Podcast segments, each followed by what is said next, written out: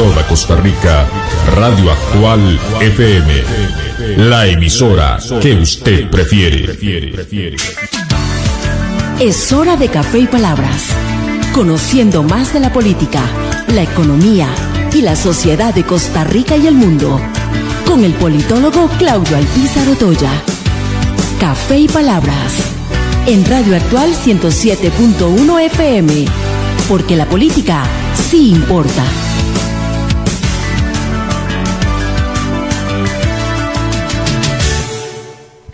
Porque la política se importa. ¿Qué tal amigos? Les saluda Claudio Alpizar Otoya a través de Radio Actual 107.1 FM con la ilusión que siempre nos acompaña de poder compartir con ustedes durante una hora temas importantes de la política nacional e internacional. El día de hoy vamos a conversar con don Graving Alfaro Núñez. Graving es eh, criminólogo, eh, experto en temas de balística, terrorismo internacional, eh, investigador y estudioso de esos temas de control y prevención de pérdidas de contenedores, de seguridad, de coordinación de eventos masivos y demás. Tiene vasta experiencia de lo que sucede en el país en temas de seguridad y vamos a hablar de varios temas con él que sin duda serán más que importantes. En uno de los ítems que hoy por hoy el ciudadano costarricense ha puesto en prioridad en cuanto a sus preocupaciones, la seguridad nacional y la seguridad ciudadana. Dos cosas que suenan similar dos caras de una misma moneda, pero que a la hora de plantearlo son dos cosas diferentes. Eh, les recuerdo que este programa usted lo puede accesar y ver la imagen eh, a través de el Facebook Live de la emisora actual cientos, actual FM 100.1 y ahí podrá eh, localizar la emisora y el Facebook Live, mismo que también compartimos en mi Facebook personal, en el fanpage y en el de Café y Palabra, donde también quedan archivados los programas, igual que en Spotify a partir de mediodía quedan los audios para que usted accese el programa el día que quiera y a la hora que le quede más conveniente. Pero antes de conversar con don Gavin Alfaro, así pienso. Así pienso, con Claudio Alpizar, en Radio Actual 107.1 FM. Eh, leía eh, el día de hoy el día de ayer más precisamente, eh, que había salido el informe de auditoría interna de la del MEP que había eh, confirmado que en aquellas famosas pruebas que se les hicieron a los estudiantes de escuela eh, en relación a Faro, se habían dado preguntas sensibles, eso quiere decir no oportunas, en menores de edad.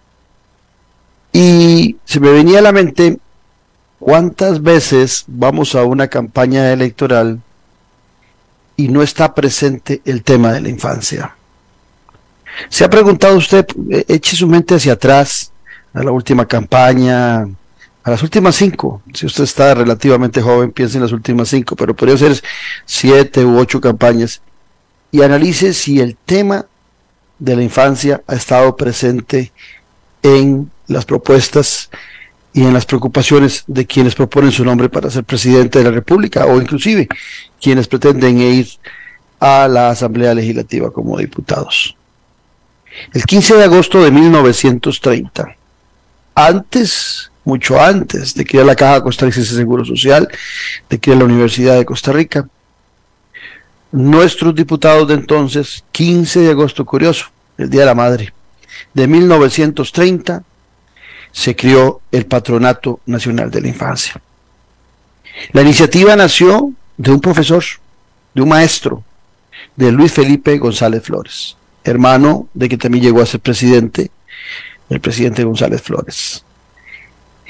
O sea, desde mucho antes que nos preocupáramos por otros temas, ya nuestros gobernantes, nuestra sociedad se preocupaba por la niñez.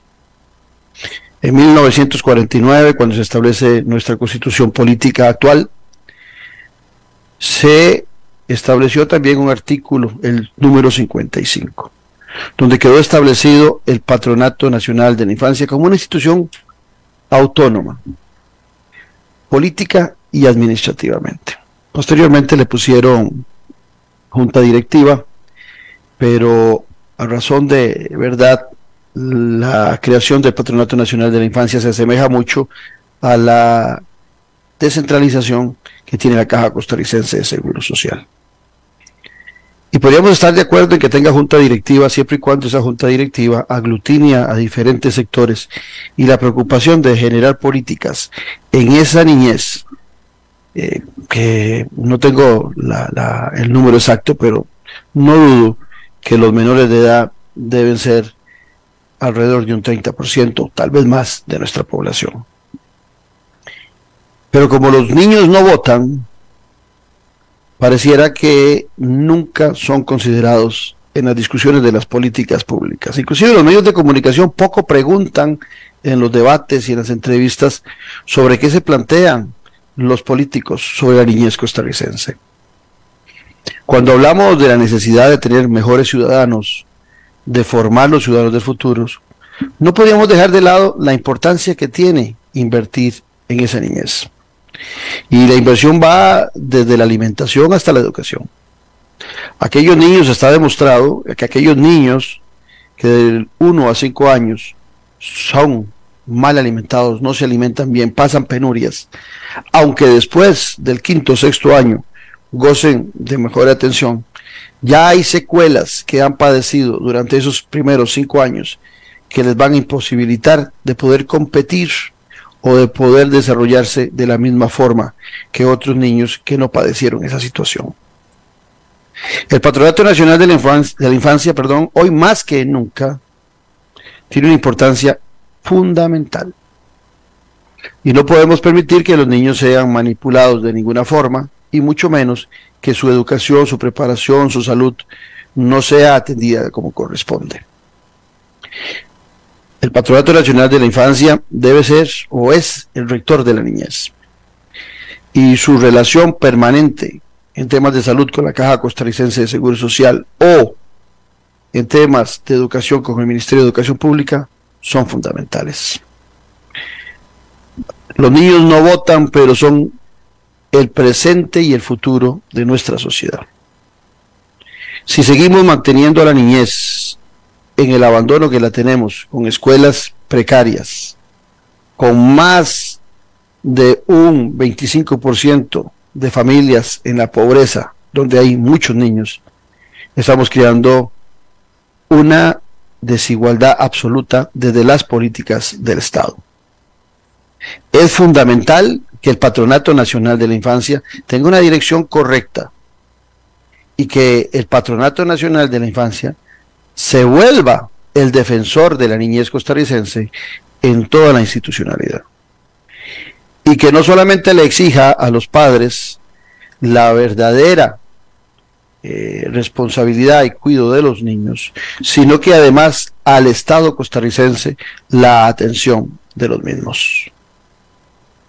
Cuando fue creado el PANI en el artículo 55 de la Constitución, curiosamente, también se establece que el PANI protege a la madre y también al niño.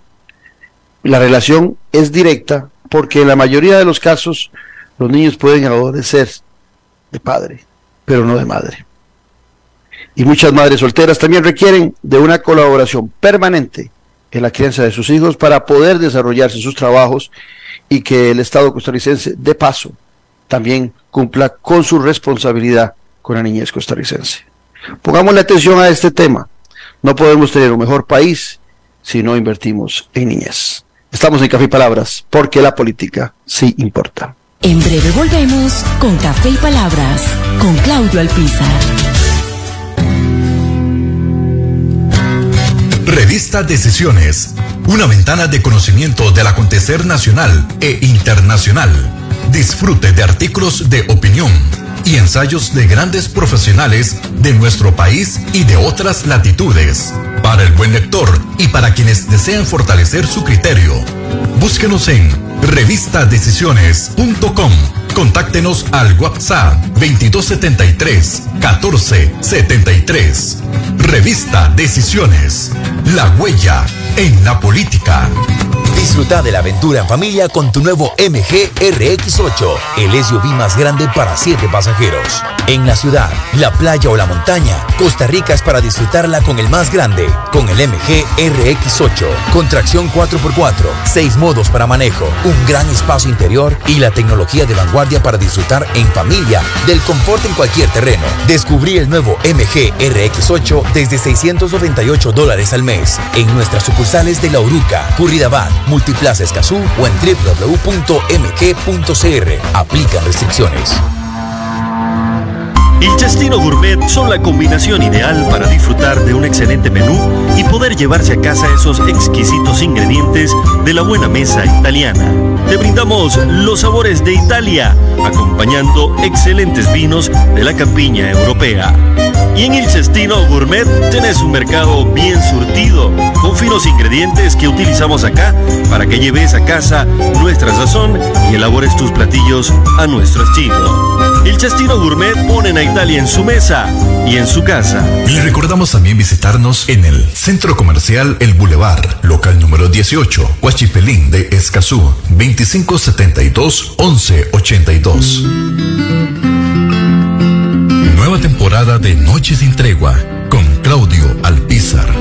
Durante 11 temporadas hemos disfrutado junto a usted de lo mejor de la política, de la sociología, de la economía y más, para formarnos como mejores ciudadanos. Acompáñenos todos los domingos al ser en punto a las 8 de la noche. Disfrute de la política con P mayúscula, por Tica Visión y por nuestro canal en YouTube, Noche sin Tregua, con los mejores análisis y debates de la política nacional e internacional. Noche sin Tregua, la política con P mayúscula, domingos 8 pm.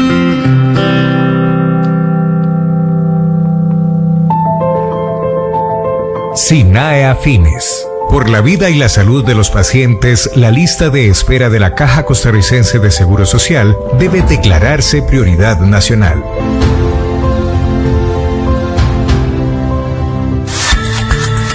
Editorial Jade le invita a que adquiera ya el libro El elefante, el liderazgo y la política con P mayúscula del politólogo Claudio Alpizar Otoya en las librerías de la Universidad de Costa Rica, Universidad Nacional.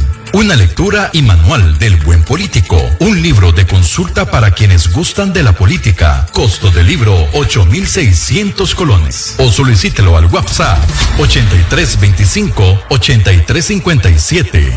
Estamos de vuelta en Café y Palabras con el politólogo Claudio Alpizar.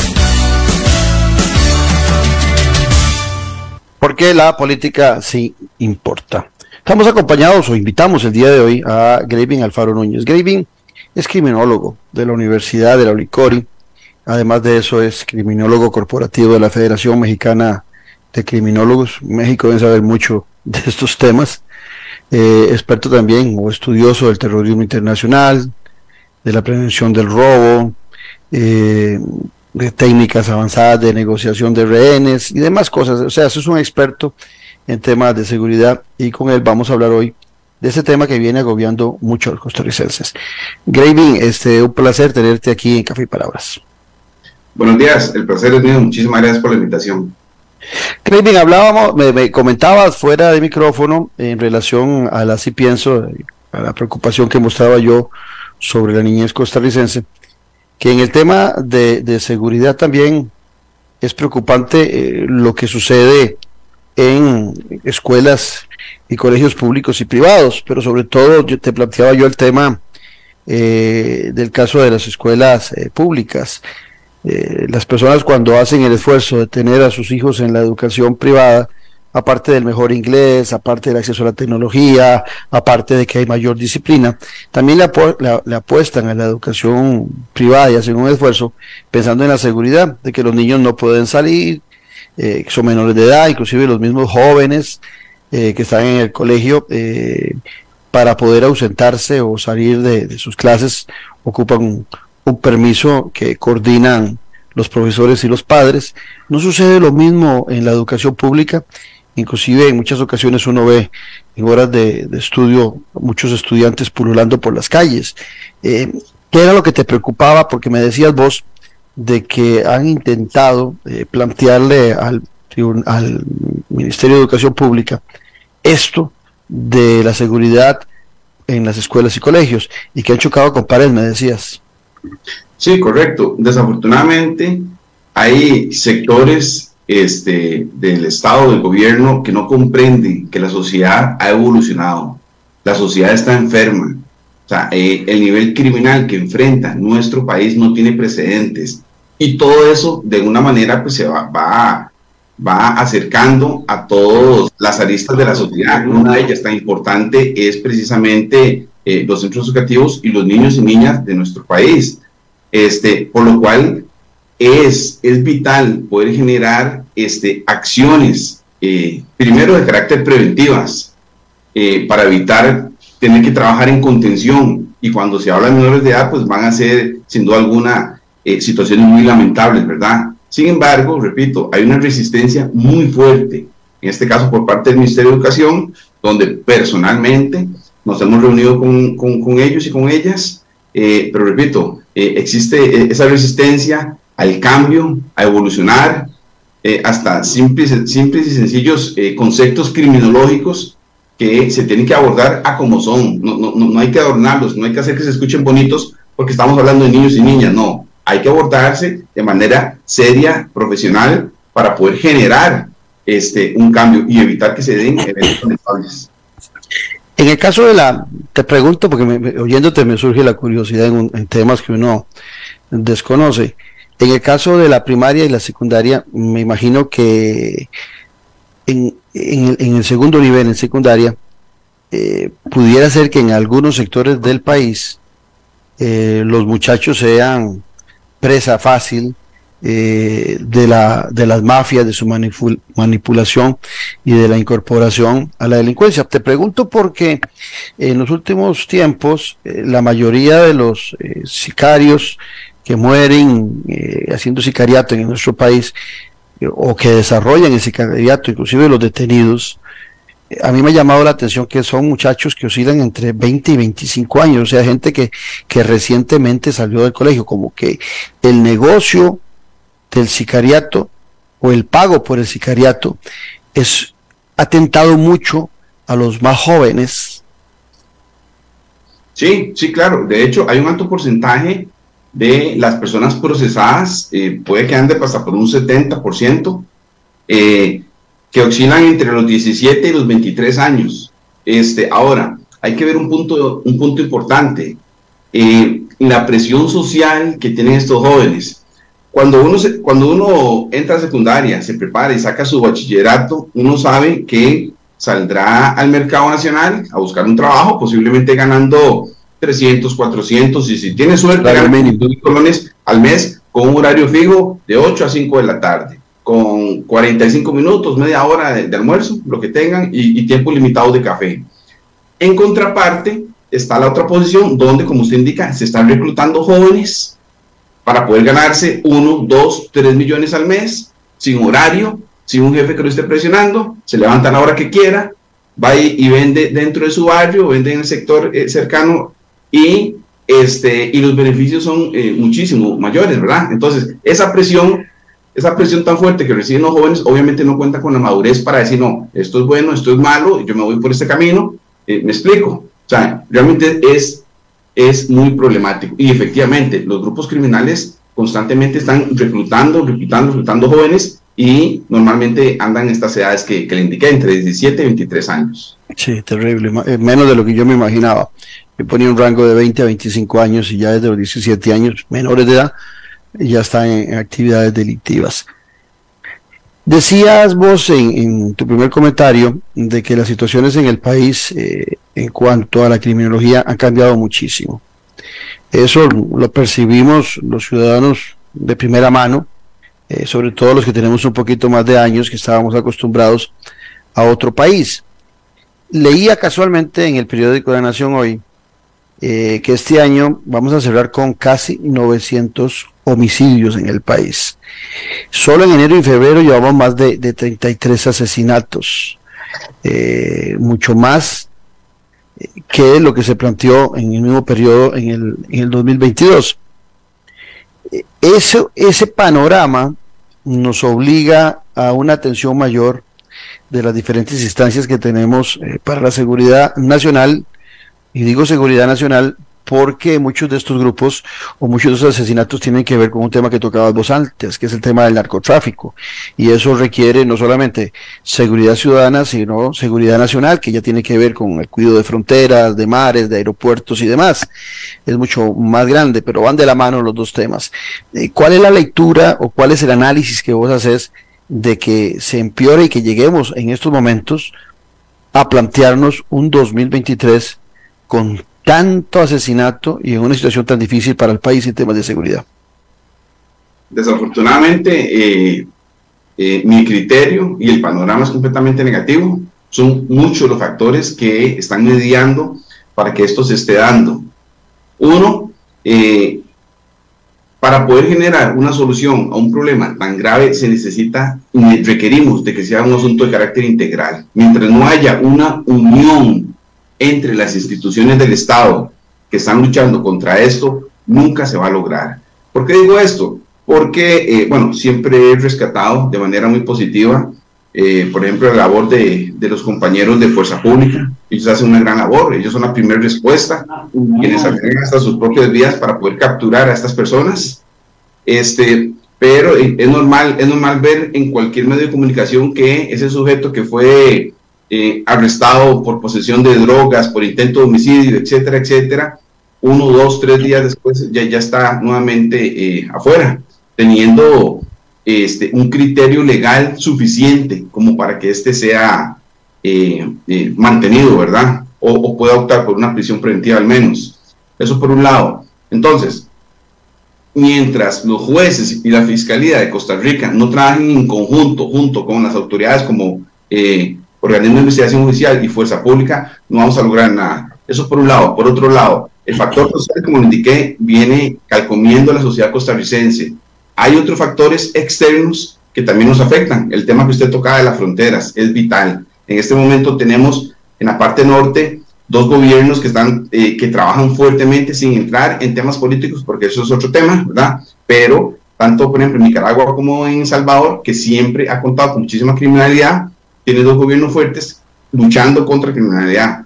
Y todo el mundo, ya en Centroamérica, sabe que en Costa Rica los criminales hacen lo que quieran, entran y salen como, eh, como quieran, como gusten. Entonces, se está dando también una migración de delincuencia al país, sumado a la que viene del lado sur, ¿verdad? Eh, últimamente migración principalmente venezolana. Eh, todos esos factores han ido aumentando. La facilidad para poder obtener eh, armamento por parte de la criminalidad, la facilidad para poder dar jóvenes como, como lo estábamos indicando. O sea, son tantos elementos y tantos factores donde las autoridades simplemente no tienen las herramientas para poder, para poder combatirlo. Entonces, mientras no generemos una verdadera, y esto es un punto importantísimo, una verdadera política nacional de seguridad, un plan de seguridad nacional, Costa Rica no va a avanzar. Costa Rica no cuenta con un verdadero plan de seguridad nacional.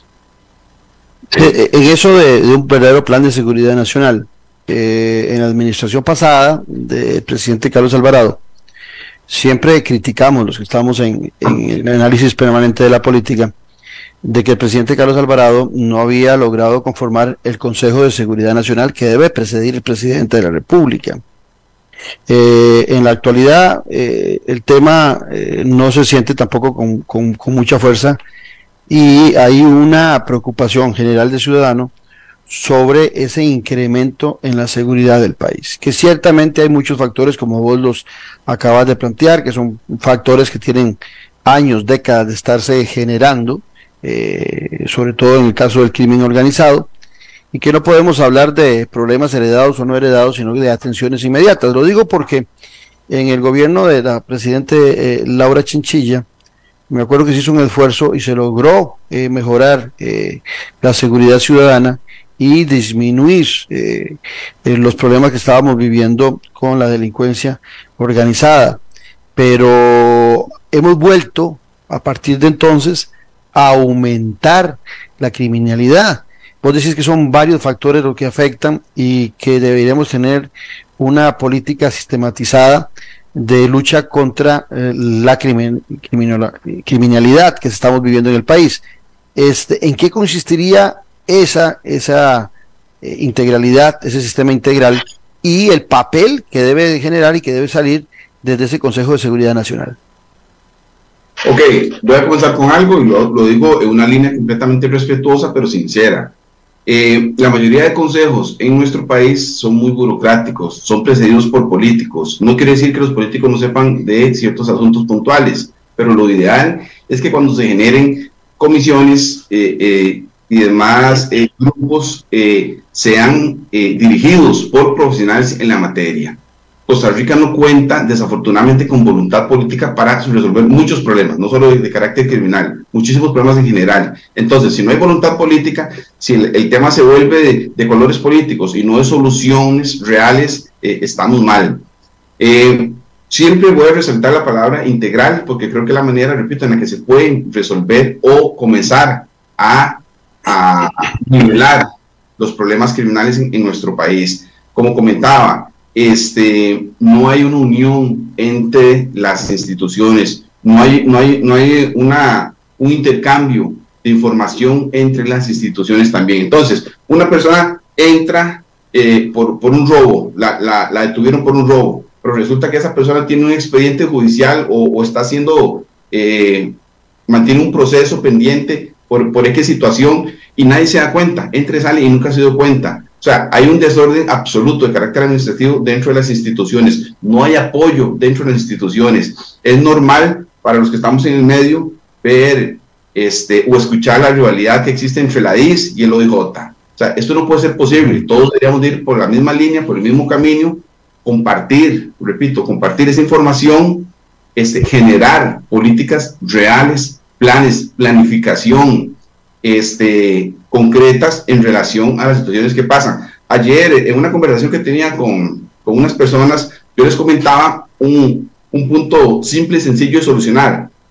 Ellos me consultaban que a qué horas era que se hagan más asaltos. Yo les decía que entre las 6 de la tarde y las 8 de la noche. Entonces, inmediatamente les pregunta, bueno, pero ¿por qué es ahora? ¿verdad? Este, y son tres factores muy fáciles, o sea, muy puntuales y sencillos. Obviamente porque eh, está oscuro, comienza a oscurecer, por la cantidad de personas que circulan en la calle y también porque a las 7 de la noche eh, se hace cambio de turno en fuerza pública. O sea, todos los oficiales de fuerza pública se mantienen en sus, respectivas delegaciones a esa hora. Entonces, ¿cómo se puede solucionar? Bueno, un cambio operativo. Algunos que salgan a las 6, otros que salgan a las 8, otros que salgan y ya solventamos el problema. Pero o sea, se, se arrastran problemas de años y operativamente se podrían modificar. No todas, no todos los problemas que tenemos son por falta de recursos que es la excusa normal por parte de, todas las instituciones de Costa Rica, en todos los temas que, que puedan haber. A veces simplemente son algunos cambios técnicos o operativos que se puedan este, diseñar, ¿verdad?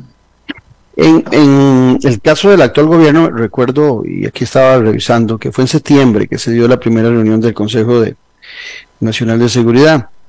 Y, y vos hacías referencia a la necesidad de que no sean solo políticos, políticos en el buen sentido del término, pues no lo estabas usando como una situación peyorativa, sino que son gente dedicada a otras actividades políticas y menos involucrados en temas de, seguridad.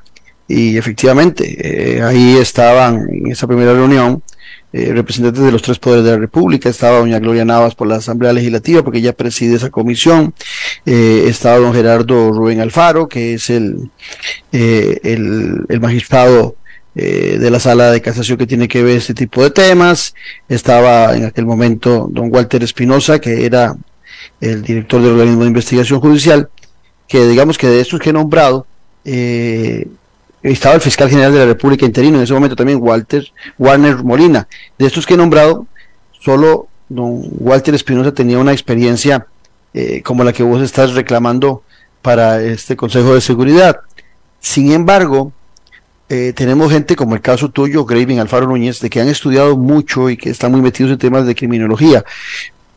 Pero hay un hay algo que viene en el ADN nuestro de, una repulsión hacia los temas eh, de seguridad, militares y demás. Pero eso no debería eh, debilitar el sistema de seguridad que siempre sigue siendo importante. O sea, hay gente como Graving Alfaro y otros muchos costarricenses que conocen mucho de ese tema. Eh, ¿Quiénes deberían estar más involucrados en la definición sistemática de la seguridad nacional? Y te lo complemento con la siguiente consulta. He oído que hay intereses de unificar eh, en una sola cabeza todos los diferentes cuerpos policiales de nuestro país. Y mucha gente le preocupa que una sola persona vaya a tener un dominio absoluto sobre los diferentes cuerpos policiales. ¿Por qué te hago esta, esta referencia? Porque lo que vos estás planteando es coordinación entre los diferentes órganos que, están, que, tienen que ver con la seguridad en el país. Sin embargo, algunos ante esa carencia están planteando que sea una cabeza absoluta la que maneje todos los cuerpos. ¿Cuál es tu opinión en relación a estas dos posiciones que son totalmente diferentes en el tema de buscar solucionar el problema de seguridad en el país? Personalmente no veo tan, tan malo esa, ese planteamiento que sí se, ha, venido, se ha venido manejando. Creo que sería una manera para poder dirigir de manera correcta la seguridad, repito, teniendo control sobre los recursos del país. Ahora bien, en relación a, a si es riesgoso o no, obvio que es riesgoso, por supuesto que sí, pero para eso también pueden existir controles sobre esa persona. Punto importante, bueno, que hayan personas capacitadas que puedan tomar la decisión correcta de quién van a poner en esa silla, ¿verdad? Y que esa persona que esté en esa silla pueda rendirle cuentas, eh, no solamente al presidente de la República, este, o algún poder de la, de la República, sino también, repito, que pueda eh, haber un control legal sobre las acciones que esa persona está tomando, porque si bien es cierto, y repito, eh, pues llevaría, conllevaría muchísimo riesgo tanto poder en, en una sola mano, ¿verdad? Pero creo que se puede generar eh, eh, control de, de, alguna manera. Ahora, en relación a si se mantienen eh, cada institución por su lado, eventualmente podría pasar. El, problema es que culturalmente nuestro país cuenta con, con, con algunas características complicadas, ¿verdad? a mí me gusta que, a los demás les vaya bien siempre y cuando uno sea más que yo. factores de envidia, factores de todo ese tipo de cosas que genera normalmente un poco de roce entre eh, autoridades o jefaturas de, autoridades. ¿Qué creo yo que podría ser conveniente? Crear una comisión, una verdadera comisión con personas con conocimiento en el tema, con decisión, decisión en el tema. Una persona puede saber mucho, pero si es una decisión, quedamos exactamente lo mismo. Este, que tenga capacidad de decisión, que tenga conocimiento en el tema y que entre, entre las partes puedan entonces dirigir los esfuerzos y los recursos los recursos no son de, de, cada cabeza de institución, los recursos son de, del país y para bien del país. Y eso es lo que tenemos que buscar. Mientras, mientras no se aborde el tema de la criminalidad de manera integral, no lo vamos a lograr. Repito, rescato la labor que hace, que actualmente hace Fuerza Pública y sus directores, me parece genial, maravillosa, pero solos no lo van a lograr. Los esfuerzos que pueda hacer el Poder Judicial por su lado, solos no lo van a lograr y así demás instituciones. Ahora usted habla algo muy importante en relación a, al PANI. Eh, curiosamente, el PANI hasta hace, hace dos años contó con criminólogos en, su, en, su, en sus planillas. Hasta hace dos años se incorporaron a un grupo eh, técnico de criminólogos, teniendo este, eh, tanto riesgo en relación a la criminalidad actual y a lo que hablábamos en, en los riesgos sociales que actualmente tiene la juventud. E, este, esta inseguridad, eh, no es por casualidad, que lleva a, los ciudadanos, ahora que te veo vos en el video con, con armas, pero, pero vos sos experto en el tema de armas, pero también empieza a, a pulular la necesidad de muchos ciudadanos de darse la seguridad por ellos mismos. Y normalmente a lo primero que acuden es a armarse y esto requiere también eh, disciplina, conocimiento, expertise en el manejo de las armas, algo que tampoco es la fuerza eh, educativa en nuestro país. ¿Cómo lograr ese equilibrio entre esas eh, fuerzas privadas que también deberían coordinar mucho con el Estado? El Estado planifica su seguridad y, tiene todas las capacidades de poder orientar también a los servicios privados de seguridad. Eso es un tema. Y el otro tema es cómo hacemos con un ciudadano que cada vez acude más a las armas para su propia seguridad y de su familia. Sí, vean, yo no considero que el problema sea que la población se arme. El problema se da cuando la población se arma sin conocimiento. O sea, los, los, la línea que se tiene que seguir para poder portar un arma de manera eh, legal eh, es incorrecta. No solamente para cualquier ciudadano, hasta para, el, para el, el trabajador de seguridad privada. Yo siempre lo digo y lo digo con estas palabras, cualquier profesional de cualquier eh, asignación, de cualquier materia, dura 3, 4, 5, hasta 6 años para sacar su, su título. En Costa Rica, un profesional en seguridad privada dura una semana. Recibe una, de una, recibe una capacitación de una semana y ya puede ir a desempeñar su trabajo. Eso, eso es, obviamente, la necesidad de trabajo lo impulsa a uno a cometer muchas cosas. Yo fui, yo personalmente fui oficial de seguridad también. O sea, lo, lo impulsa, la necesidad lo impulsa a uno a aceptar trabajos, pero realmente se está poniendo en riesgo. Entonces, no es el ministerio, el ministerio de seguridad, el Estado no debería comenzar a condicionar a los oficiales de seguridad por errores, eh, error humano, por error de, de, manipulación, etcétera, etcétera, cuando los únicos culpables son ellos. Vuelvo y repito, ¿cómo es posible que un profesional en una semana esté capacitado para salir a ejercer sus funciones? Y un policía, un oficial de, la fuerza pública, ¿cuánto tiempo lleva de preparación, ahora que tenemos escuela de policías y más, para salir a la calle a poder ejercer eh, sus funciones que no solamente van en el manejo de las armas, sino también en la responsabilidad de cómo detener a una persona, de cómo actuar en momentos complicados. ¿Cuánto tiempo lleva esa preparación de esos policías en nuestro país? Eh, bueno, ahí, ahí ya el asunto cambia un poquito más, ya son varios meses, son de, de, de, seis meses a, un año que ellos pasan eh, formándose para salir. Y de hecho, normalmente, normalmente Fuerza Pública tiene buenas, buenas respuestas. Sin embargo, falta preparación, tal vez en la parte de manejo de crisis, tal vez en la parte de, de, abordar precisamente esos eventos donde lamentablemente hemos visto que han caído oficiales en el cumplimiento de su deber, tal vez por un mal abordaje de la situación, ¿verdad? Pero la formación de ellos es mucho más integral, es una formación mayor este, y debería andar eh, parecido la formación de, de, seguridad privada. ¿Por qué? Porque al fin y al cabo se les da una, un arma de fuego. Ahora bien, el Estado está tratando de quitarle las armas de fuego a, la población y también a la, a la, a la parte privada de, seguridad. Sin embargo, es, eh, es contradictorio porque el Estado no está siendo capaz de poder contener ese nivel criminal. Entonces, yo, no, yo legalmente no podría prohibir a una población armarse si yo no estoy siendo, eh, no estoy cumpliendo con mi deber de generarle seguridad a, a, los mismos. Lo que sí, y eso repito. Y, hay un mercado negro de armas donde pueden acudir tanto eh, el crimen organizado como cualquier ciudadano que desee armarse. Eh, es, es enorme, es enorme. O sea, la cantidad de armas que yo estoy seguro que ni siquiera el Estado tiene, tiene eh, contabilizado o un porcentaje aproximado de cuántas armas en el mercado negro existen, pero es realmente es relativamente fácil. principal, bueno, por las dos fronteras, entra sin facilidad eh, cualquier tipo de, armamento y armamento pesado. Y si entra un container de, jeans o de camisas, con facilidad puede entrar un container de armas a este país.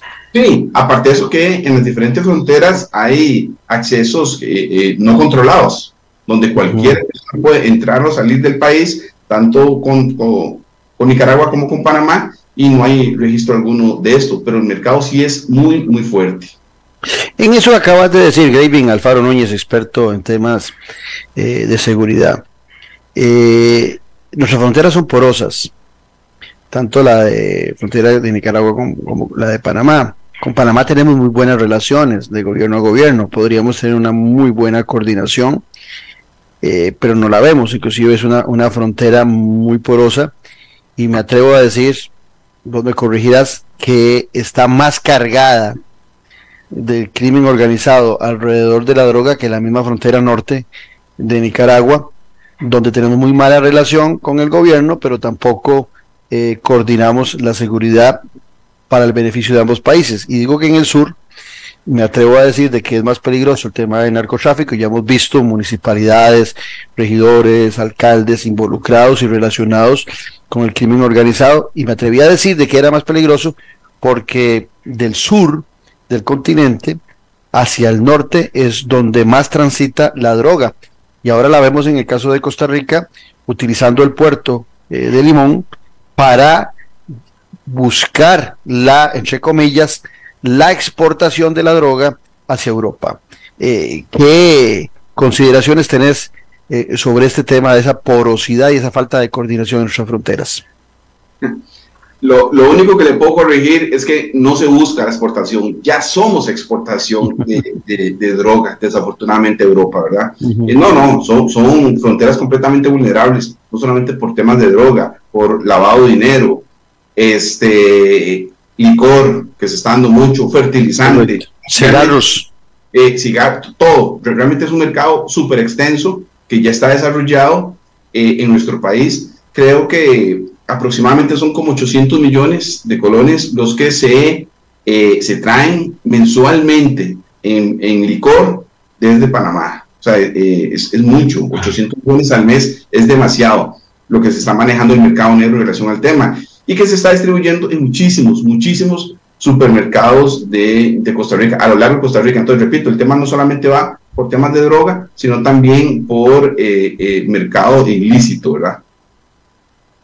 Para concluir esta, esta parte y ir a un corte comercial, eh, también tenemos fronteras marítimas. Curiosamente, el día de hoy o mañana creo que está el presidente de Ecuador en nuestro país. Nosotros tenemos una amplia frontera marítima eh, aparte de la que tenemos con Panamá y Nicaragua, que son las que tenemos normalmente en la mente, somos fronterizos con Ecuador y con Colombia. Eh, aquí es donde también requeriríamos una coordinación con estos dos países, eh, sobre todo en el caso de Colombia, que padece tantos problemas de, narcotráfico y, han aprendido eh, a razón de muchos golpes, de la dureza de lo que han vivido en relación con este flagelo, han aprendido mucho a combatir eh, a estas, a este crimen organizado. Ahí también fallamos y, es mucho más grande eh, Graving, nuestro, nuestra área marítima que la área territorial. Somos 10 veces más grandes y lo que tenemos son voy a, ridiculizar un poco el tema sin, saber con exactitud, pero lo que tenemos son tres o cuatro lanchitas dando vueltas, en el, por ejemplo, en el Pacífico, ¿verdad? Y qué decir en el Atlántico. Sí, sí, sí, sí, no, definitivamente se falla y muchas veces hasta se, le da una negativa a colaboración de, otros países simplemente porque somos un país de paz, ¿verdad? O sea, eh, manejamos la bandera que somos un país de paz, no aceptamos ayuda, puede ser militar, este, o de gobiernos que tienen este, un, ejército eh, manejando nuestra bandera, pero por dentro nos estamos matando. Eh, nuestra sociedad, eh, repito, se está calcomiendo y realmente estamos hundidos, hundidos en, en esta problemática, en un alto porcentaje producto casualmente del narcotráfico.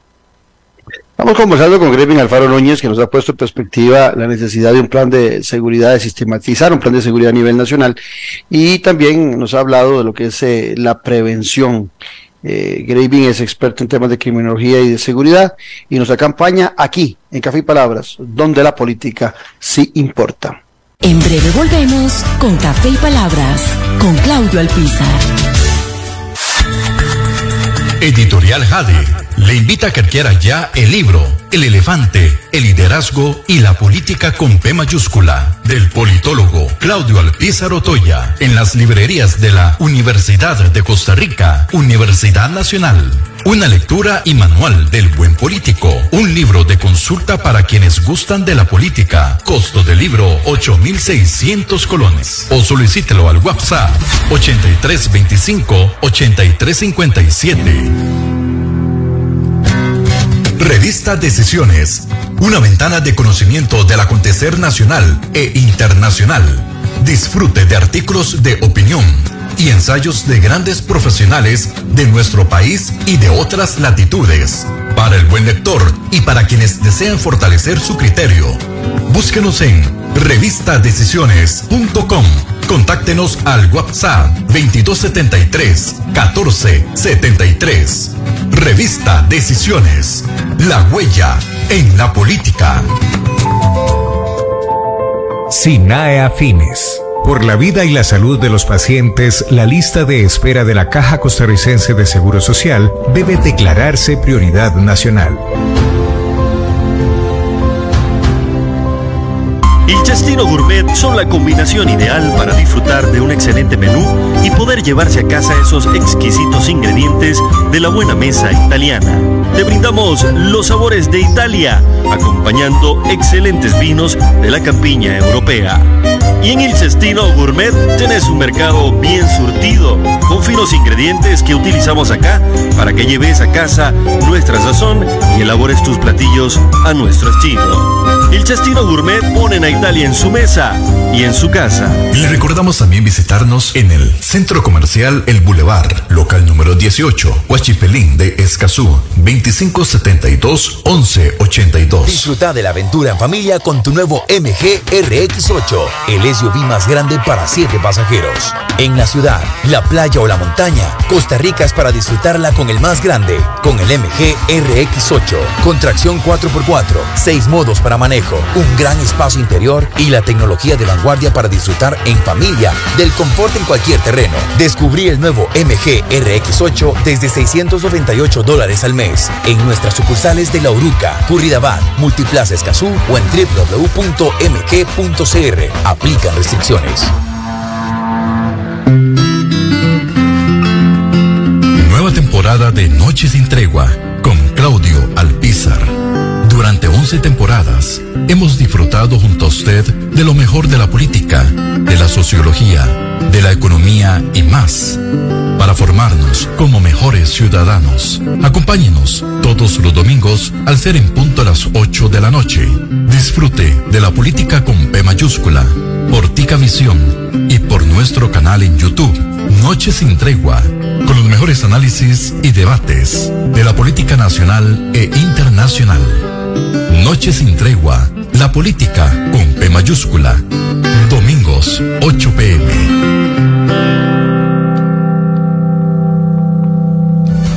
Estamos de vuelta en Café y Palabras con el politólogo Claudio Alpizar.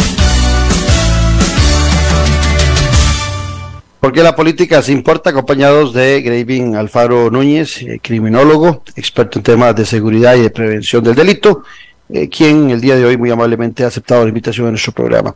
Graving, eh, en lo que nos queda del programa, aproximadamente 10 minutos, eh, en estos días eh, se dio la visita del presidente exactamente a esa zona sur que te decía yo, eh, que para mí es mucho más peligrosa que la norte. No es que la de arriba no sea peligrosa, no. Yo conozco muy bien lo que pasa en Crucitas, la inseguridad que hay para la gente que viene a zona norte, y también hay crimen organizado y también pulula no solamente el trasiego de, de productos, sino también de drogas, igual que la del sur, pero me da la impresión que en el sur eh, en el sur sur es más peligrosillo. Pero el presidente en estos días este, fue, iba eh, en su gira, eh, lo, salieron unos videos donde el presidente iba súper armado, con unas armas este, pesadas, eran seis o siete personas que le acompañaban, y también este, alguna gente se fijó mucho en, el saludo mm, que le dio el presidente, tal vez lo hizo en broma de saludar eh, con la mano en la frente a, a, a, un policía que estaba al final del puente que estaba transitando. Pero todo ese tipo de temas, por la repulsión que hay en el país, generaron toda una discusión. La pregunta para el experto.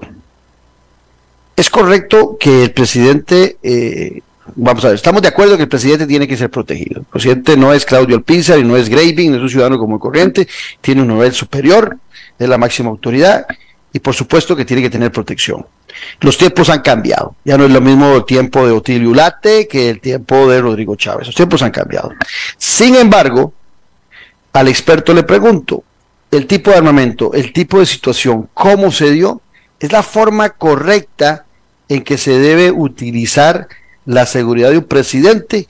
Y te lo digo porque también veo uno otros presidentes a nivel mundial con conflictos mayores, con problemas eh, mayores, que no tienen ese tipo de fotografías o de escenas y en Costa Rica todavía no estamos a ese nivel, pero que seas vos el que nos expliques eh, todo alrededor de, de, de, este tema que se dio en estos días.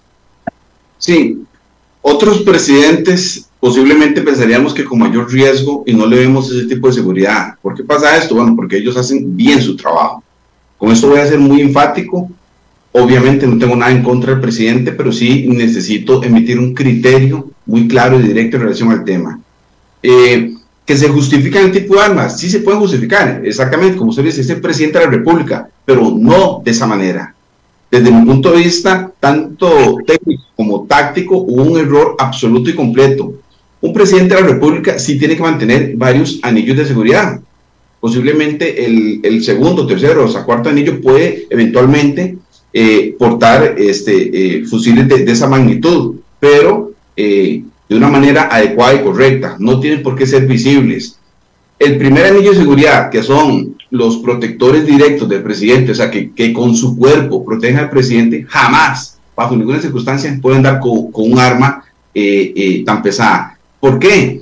Porque yo a la hora de manipularla requiero del uso de mis dos manos para poder utilizar esa arma. Yo no puedo, bajo ninguna circunstancia, si estoy dándole protección a una persona, comenzar a disparar sin saber qué está pasando con mi protegido. Yo necesito manipular con una de mis dos manos a esta persona. ¿Para qué? Para darle protección. Este, con esto lo que quiero decir es, el primer anillo de seguridad de un mandatario o de una persona importante, como se llama a nivel de seguridad, debe ir siempre con arma corta, con una pistola. ¿Para qué? Para yo con mi, con mi mano, con mi mano derecha o izquierda, yo utilice, utilizar el arma y con mi otra mano poder manipular a esa persona, poder este, proteger a esa persona. Sí, eh, son, son guardaespaldas. Llevar, exactamente, llevar. Y, deberían, deberían ir con chaleco de seguridad, ¿verdad? Porque yo no, a estos que iban con estas armas tan pesadas no los vi con chaleco de seguridad. No sé si la tecnología eh, en Costa Rica de, presidencial eh, ha ido tan, tan adelante como para que la vestimenta de ellos sea blindada. Creo que no. No sé, si es así, si es así sería genial. Eh, yo también lo dudo.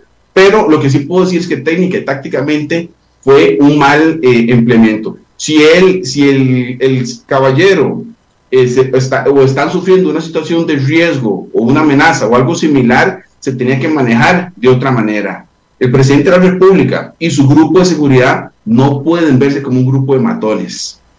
Estas armas ahí eh, estaban tratando de hacer un efecto persuasivo, el cual es completamente negativo, no solamente por el país en el que vivimos, sino porque, repito, técnica y tácticamente está mal empleado. Repito, sí justifico completamente, él es el presidente de la República, que pueden haber armas, eh, armas pesadas, sí pueden armas pesadas, pero en las posiciones adecuadas. Ahora, ¿cómo proteger bien a un presidente? Bueno, un trabajo avanzado eh, mucho mejor, mayor, mantener otros anillos de seguridad donde efectivamente estas personas puedan eh, garantizar, garantizar la equidad de un posible ataque. ¿Por qué? Porque sabemos que el criminalidad anda con AK-47. Yo no puedo andar con un revólver 38. Estamos completamente de acuerdo, pero sí de manera adecuada. O sea, se hizo mal, no, sé, no, no comprendo el porqué de la actitud, no entiendo por qué eh, ese tipo de operación o por qué el presidente está haciendo saludos militares. a no comprendemos qué fue lo que pasó o qué está pasando a lo interno, solo ellos lo sabrán. Lo que sí puedo garantizar es que se hizo de mala manera.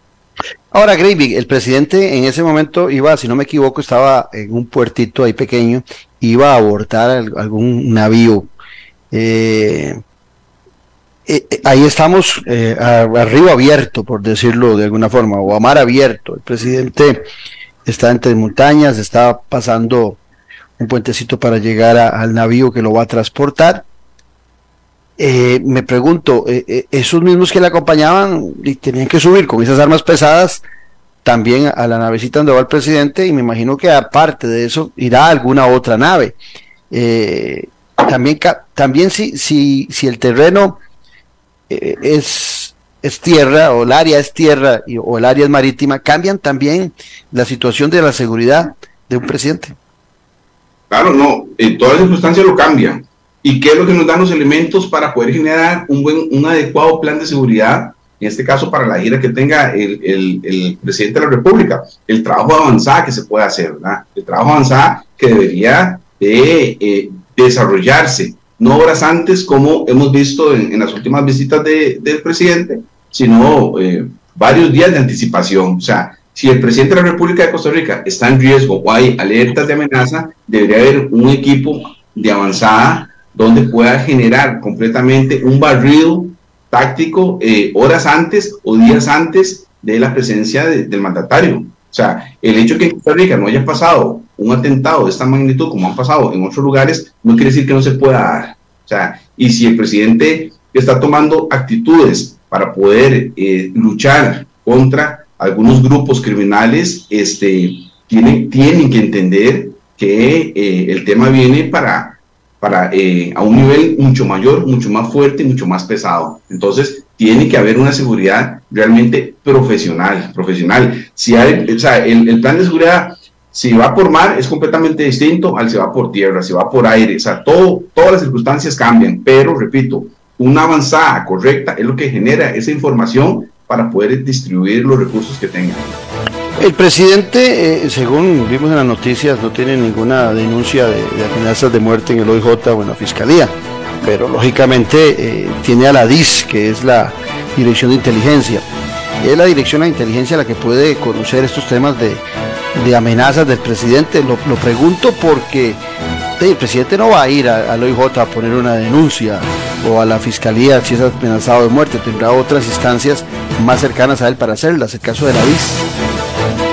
Efectivamente, efectivamente, la DIS es quien debería de manejar toda la información.